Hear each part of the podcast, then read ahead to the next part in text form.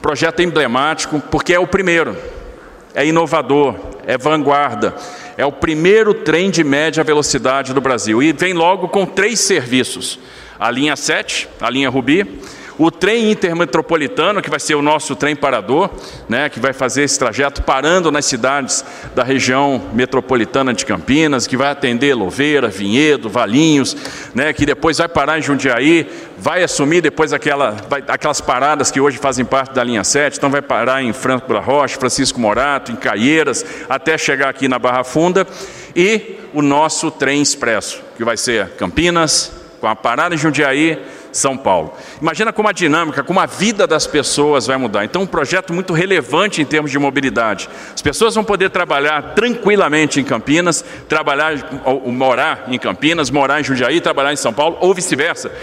Morar em São Paulo, trabalhar em Campinas, trabalhar em Jundiaí. E abre um ciclo de novos investimentos ferroviários. Abre um ciclo de novos projetos de infraestrutura ferroviária, de transporte de passageiros.